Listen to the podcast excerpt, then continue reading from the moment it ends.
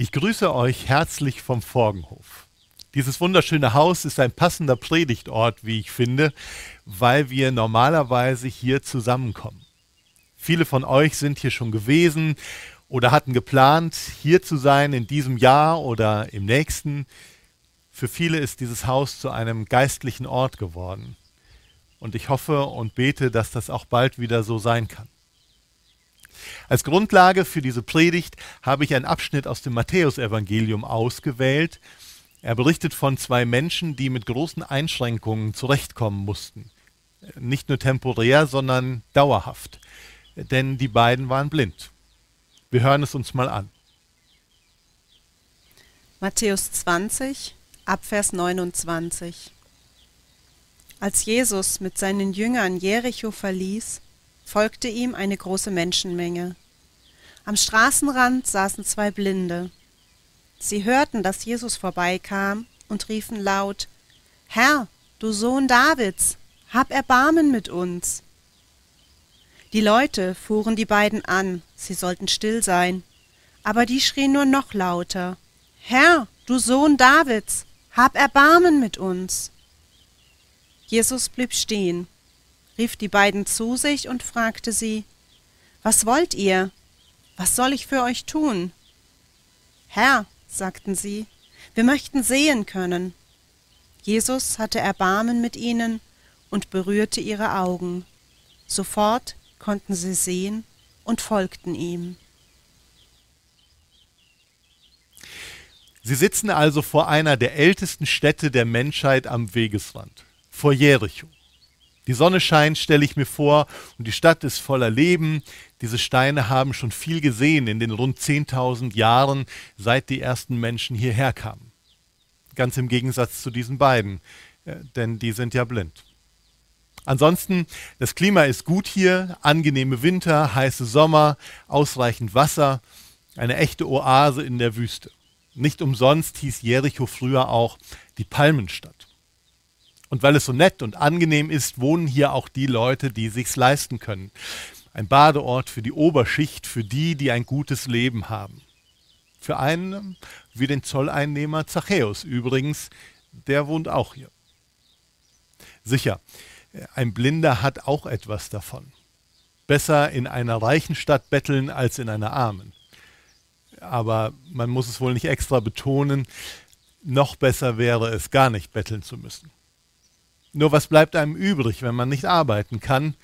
Blindengeld wird nicht gezahlt und auch als Taschendiebe würden die beiden nicht viel taugen, abgesehen davon, wer will denn noch mehr Sünden auf sich laden? Wo doch schon die Blindheit eine Strafe Gottes ist, wie man ihnen sagte. So sitzen sie also an diesem Tag hinter Jericho und warten auf den Festzug, der hier vorüberkommen soll. Das Passafest steht kurz bevor und die Pilger rüsten sich für ihre persönliche Reise nach Jerusalem. Mit frohem Herzen und äh, genauso frohen Gesängen werden sie die tausend Höhenmeter von Jericho nach Jerusalem überwinden und da froh in den Tempel einziehen. Mit tausend Höhenmetern haben wir hier übrigens so unsere Erfahrung. Man sieht hier im Hintergrund, was das bedeuten kann. So, also ein ganz ordentlicher Weg. Diesmal gibt es allerdings etwas Besonderes. Alle Welt spricht von ihm. Er wird in Jerusalem König werden, sagen manche. Jesus wird der König einer neuen Zeit werden. Bald beginnt sie, ihr werdet schon sehen, die Herrschaft Gottes und seines Gesandten. In Jericho ist er eigentlich nur kurz gewesen, äh, und doch war ausreichend Zeit für einen kleinen Eklat. Jesus war nämlich zu Gast gewesen bei einem äußerst kleinen Mann mit äußerst wenig Skrupeln. Zachäus, der Oberzöllner, war direkt vom Baum in ein neues Leben geklettert und hatte angefangen, sein Vermögen zu verteilen. So etwas war neu in der alten Stadt Jericho. Man dürfte gespannt sein auf die nächsten Tage. Jeder spürte, dass sich hier vielleicht wirklich eine Zeitenwende anbahnte. Verglichen damit kann man das Anliegen der beiden Blinden für einigermaßen profan halten, vielleicht sogar nebensächlich. Wen kümmern in großen Zeiten schon die kleinen Leute? Eine Antwort auf diese Frage finden wir im Bibeltext. Jesus kümmern sie. Eine Zeitenwende in seinem Sinn spüren zuallererst die kleinen Leute, die sonst keiner sieht. Akute Not überspielt er nicht mit dem Verweis auf die vermeintlich großen Zusammenhänge. Und das ist prägend geworden für die Christenheit. Ich bin sogar überzeugt, es sind Geschichten wie diese, die das Bewusstsein für den Wert und die Würde menschlichen Lebens in der Welt geschafft haben. Es ist jedenfalls alles andere als selbstverständlich, meine ich, was wir gerade erleben. Dass weltweit dem Schutz individuellen Lebens Vorrang eingeräumt wird vor anderen Werten und Gütern. Auch das gehört zu der Welterfahrung, die wir gerade auf allen Kontinenten machen. Wir haben das auch in unserem Land in den letzten Wochen erlebt, dass alle gemeinsam Einschränkungen in Kauf genommen haben, um sich und andere zu schützen, um Risiken zu minimieren. Und diese Einschränkungen waren und sind mitunter schmerzhaft. Die mindern nicht nur das Wohlbefinden, sondern gehen auch an den Geldbeutel und manchmal an die wirtschaftliche Existenz. Der Preis ist hoch. Aber Gesellschaften sind bereit, ihn zu zahlen. Und das nicht nur in den wohlhabenden Staaten. Weil es um die Gesundheit und weil es um das Leben von Menschen geht. Und Leben ist nicht verhandelbar. Leben ist kein Handelsgut, es hat kein Preisschild. Ich finde das bemerkenswert und es macht mir auch Mut, muss ich sagen. Dabei ist mir bewusst, dass die Dinge oft kompliziert sind. Wer zum Beispiel in den vergangenen Wochen auf eine wichtige Krankenhausbehandlung verzichten musste, weil er eine andere als die Covid-19-Erkrankung hat, der hat eben nicht gerade größtmögliche Fürsorge erlebt. Ganz zu schweigen von den unerträglichen Situationen, in denen die Gesundheitssysteme derart überlastet waren, dass Leben gegen Leben abgewogen werden musste. Und auch manche unerwünschten Nebeneffekte der getroffenen Maßnahmen werden wohl erst in der Zukunft sichtbar werden. Oft denke ich, dass der schwierigere Teil der Bewältigung deshalb noch vor uns liegt die komplizierten Risikoabwägungen, die auf dem Weg in eine neue Normalität nötig sind, die sind schwieriger als der eine große Schnitt und auch leichter zu vermitteln. Sobald es wieder etwas zu verteilen gibt, passieren auch Ungerechtigkeiten. Und ich finde, Gebet für unsere Volksvertreter steht uns in diesen Zeiten sehr gut an. Also das alles ist wahr. Und wir sind noch weit weg von gut. Aber dieses eine macht mir doch Mut, dass akute menschliche Not nicht relativiert, sondern in die Mitte gestellt wird. Denn das ist doch biblisch, oder? Das zeichnet die jüdisch-christliche Sicht auf den Menschen doch aus, dass jeder Mensch als Individuum von Gott geschaffen und geliebt ist, dass jeder Mensch wertvoll ist, dass es sich um jeden zu kämpfen lohnt. Es wäre doch wunderbar, das nicht wieder zu vergessen, auch dann, wenn wir über die anderen Themen wieder reden. Über Lebensschutz zum Beispiel. Oder über die Zustände in den Flüchtlingslagern. Oder über die gerechte Verteilung von Lebensmitteln und Lebenschancen in der Welt. Diese Themen gehen auch Christen und Gemeinden etwas an. Sie finden nicht einfach irgendwo da draußen statt. Jesus macht uns das vor. Man kann in seinem Namen nicht einfach an denen vorbeigehen, die um Hilfe rufen. Das ist für mich ein echter Augenöffner. Da laufen hunderte von Menschen vor ihm, hinter ihm, um ihn herum, alle feiern ihn und erwarten großes, umstürzende Ereignisse. Und Jesus, er nimmt sich ausgiebig Zeit für die kleinen Leute, für die Bedürftigen und ihre akute Not. Der, der jedermanns Freund hätte sein können, wollte am liebsten ein Freund der Blinden sein.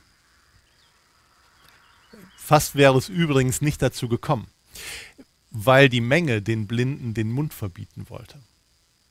Das macht sie ärgerlich, dass da jemand mit seinem persönlichen Kleinkram den königlichen Auftritt des Messias stört. Bedürftige stören manchmal, verderben die gute Stimmung. Das kennst du auch, oder? Also ich gebe zu, ich kenne das schon. Die Bettler in der Fußgängerzone, die stören irgendwie.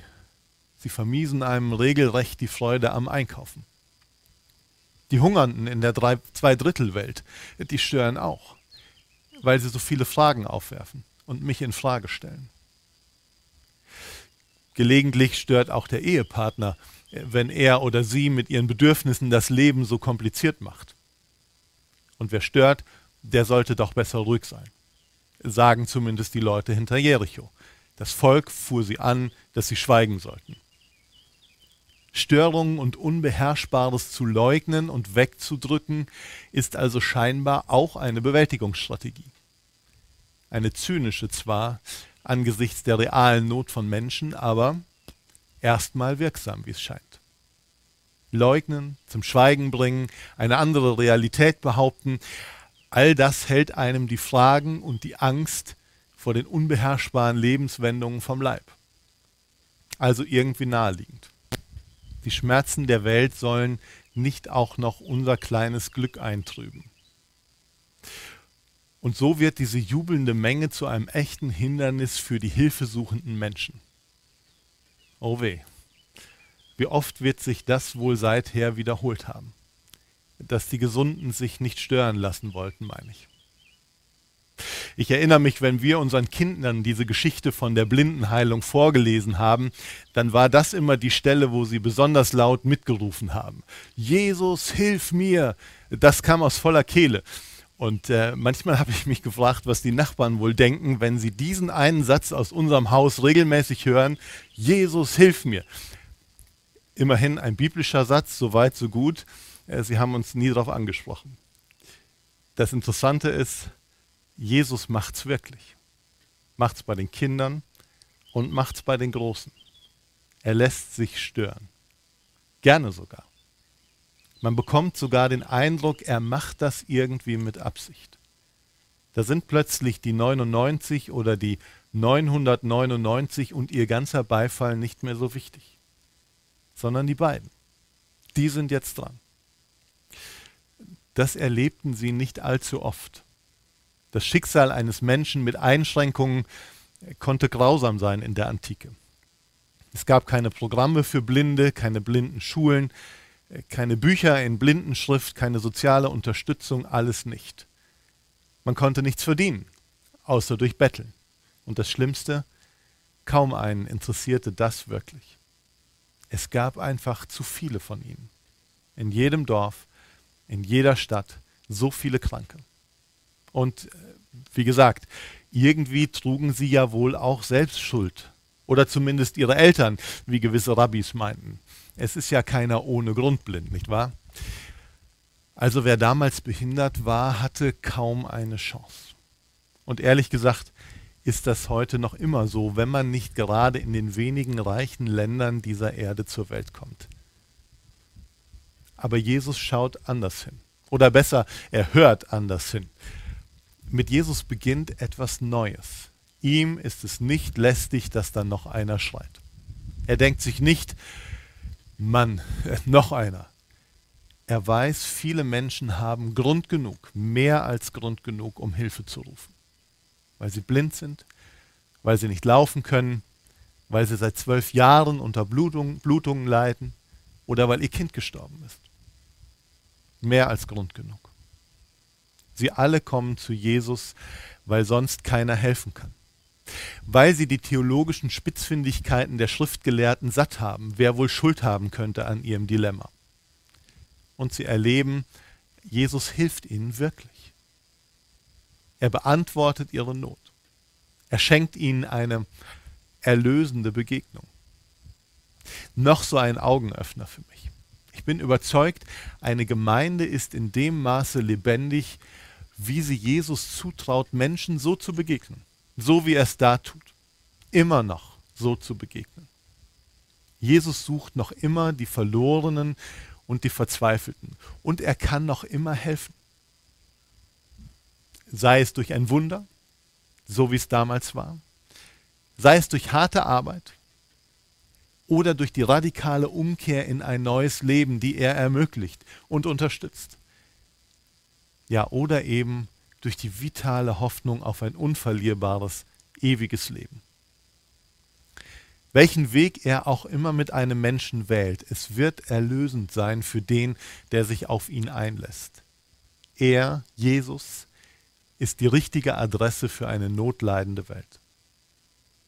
Und ja, das gilt auch, wenn noch längst nicht alle Fragen beantwortet sind.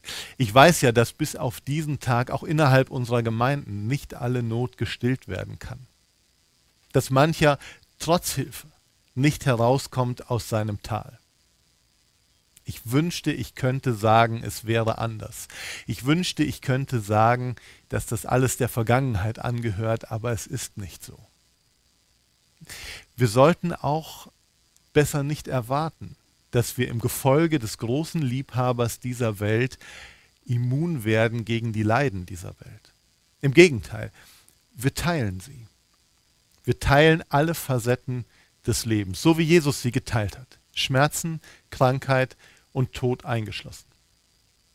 Und gleichzeitig leben wir vor, was es bedeutet, dass nichts davon mehr das letzte Wort haben kann. Dass wir jederzeit die Güte und den Sieg in Jesu Augen sehen dürfen. Und er sagt uns, diese Welt und alle ihre Sünden und Krankheiten und Katastrophen haben nicht das letzte Wort. Ich lasse mir dein Leben nicht aus der Hand nehmen. Ein Augenöffner, oder? Zum Schluss eine kleine Beobachtung. Also die beiden Ex-Blinden. Was machen sie denn nun eigentlich als nächstes? Sie folgen ihm nach, steht da. Zwei fröhliche Jesus-Nachfolger werden geboren. Sie hatten noch etwa acht Tage, um Jesus kennenzulernen. Acht Tage, um ihm auf seinem Weg zu folgen. Und dann konnten sie mit ihrem neu gewonnenen Augenlicht sehen, wie er in Jerusalem durch die Straßen getrieben und auf Golgatha gekreuzigt wurde. Ihr König, ihr Sohn Davids, wurde den Menschen ausgeliefert und dem Tod überlassen. Was ist das nur für eine seltsame Nachfolge, werden Sie sich vielleicht gefragt haben. Wo soll das hinführen? Oder äh, ist das alles schon zu Ende vielleicht? Die beiden sind in die Nachfolge eines Todgeweihten eingetreten.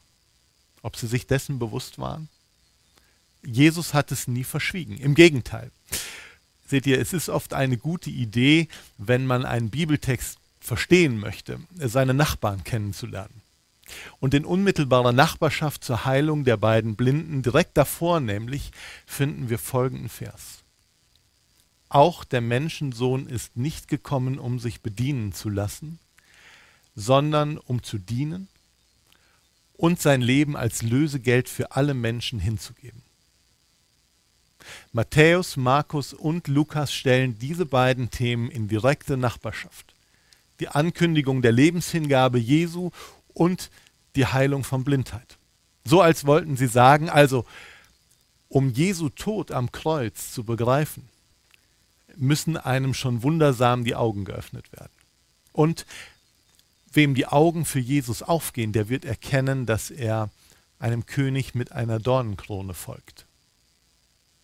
Jesus hat es jedenfalls nicht verschwiegen. Ich werde mein Leben zur Auslöse für euer Leben geben, als Sühne für eure Schuld. Und der Vater im Himmel wird das bestätigen, durch meine Auferweckung bestätigen. Das ist mein Auftrag. Und jetzt, nachdem ihr das alles wisst, frage ich euch erneut, wer wird mir folgen? Wer möchte mitgehen auf diesem Weg? Also ihr seht, Nachfolge hat ihre eigene besondere Würde. Wir folgen Jesus, der jedermanns Freund hätte sein können und am liebsten ein Freund der Blinden sein wollte. Wir folgen dem König, der alle Macht hat und der sich entschied, eine Dornenkrone zu tragen. Einem solchen König zu folgen, könnte ein holpriger Ritt werden. Aber er ist und bleibt nun einmal die Hoffnung für die Welt. Gott segne euch. Amen.